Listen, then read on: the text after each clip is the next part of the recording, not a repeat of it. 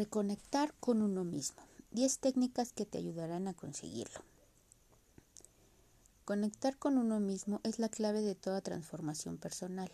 Es precisamente por esta razón por lo que hoy en día, día cada vez son más las personas que invierten su tiempo a su propio autoconocimiento y desarrollo. Creo firmemente en la importancia de la conexión con nuestro interior, dedicar tiempo a escucharse, explorarse y descubrir nuestras emociones son la clave para mejorar nuestro bienestar. Como sé que no siempre resulta fácil, voy a compartir contigo técnicas y hábitos que me permiten sentirme en armonía conmigo misma. ¿Pero qué significa conectar con uno mismo? Mucho se habla de conectar con tu poder interior, escucharte a ti mismo, mirar dentro de ti. Seguro estas alturas has escuchado o leído esta frase hasta en la sopa. Desde mi punto de vista, estas recomendaciones pueden ser útiles para inspirarnos y motivarnos, empujarnos a conocernos mejor, pero en realidad sirven de bien poco si no profundizamos más en el sentido de las mismas. Por este motivo, antes de continuar, quiero explicar qué es lo que yo entiendo por conectar para asegurarme de que tanto tú como yo caminamos en la misma dirección y viajamos en el mismo barco.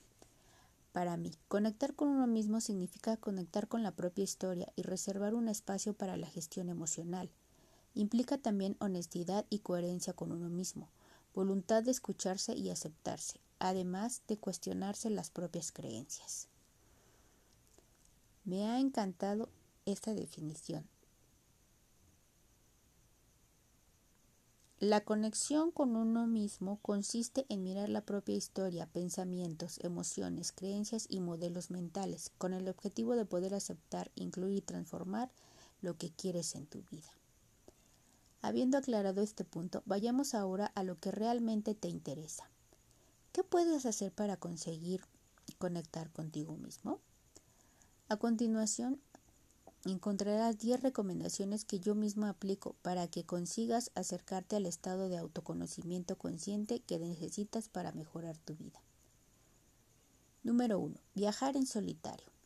Hacer la maleta, colgarse la mochila al hombro y viajar a solas a cualquier otra parte del mundo me parece la mejor técnica que existe para conectar con uno mismo.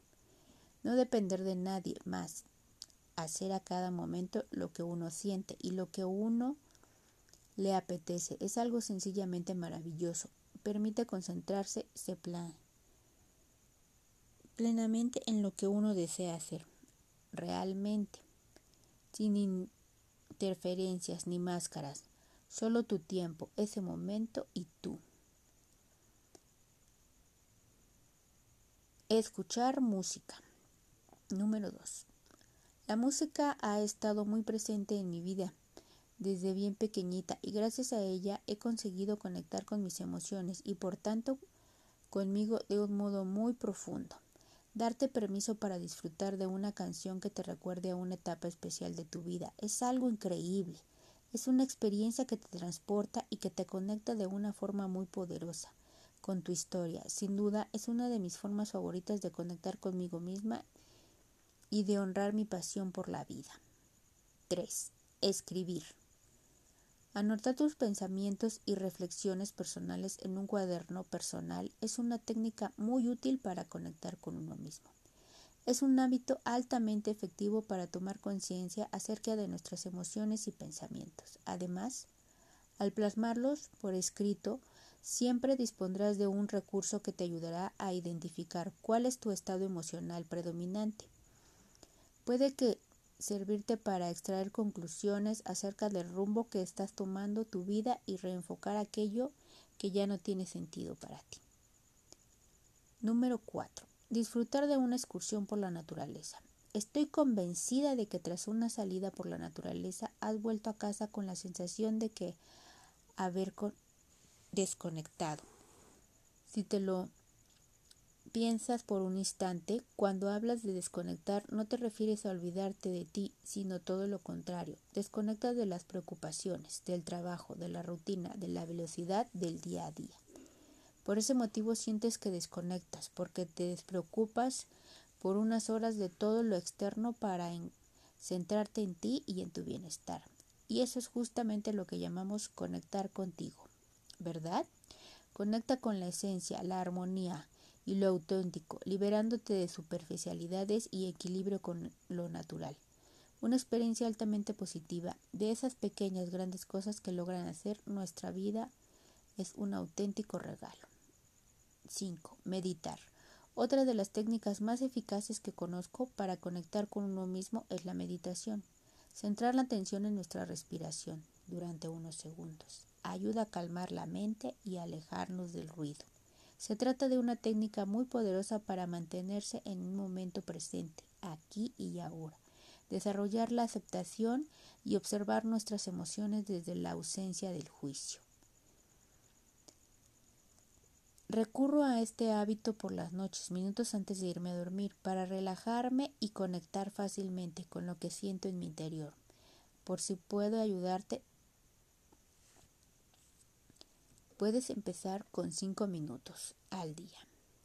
Número 6. Caminar a solas.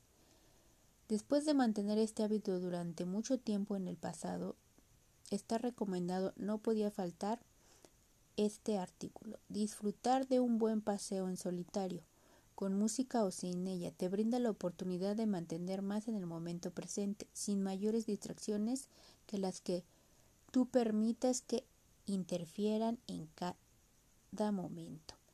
Me parece una buena ocasión para centrarte en tus pensamientos y reflexionar acerca de las oportunidades que disfrutas.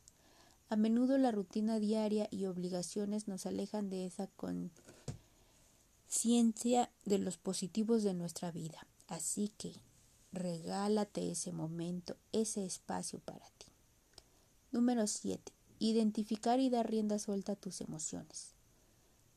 Durante estos últimos años he podido comprobar cómo muchas personas reprimen sus emociones por temor a sentirse vulnerables. En este sentido, creo que es necesario recordar un punto importante, el no compartir ni comunicar extremadamente nuestras emociones. No significa que interiormente no intenten comunicarnos algo. Precisamente, la función de nuestras emociones es revelarnos información acerca de nosotros mismos. ¿Qué tal vez habíamos pasado por alto. Por esta razón, a la hora de conectar con uno mismo, es importante presentarles atención y observar qué inseguridades y creencias se esconden tras dichas emociones.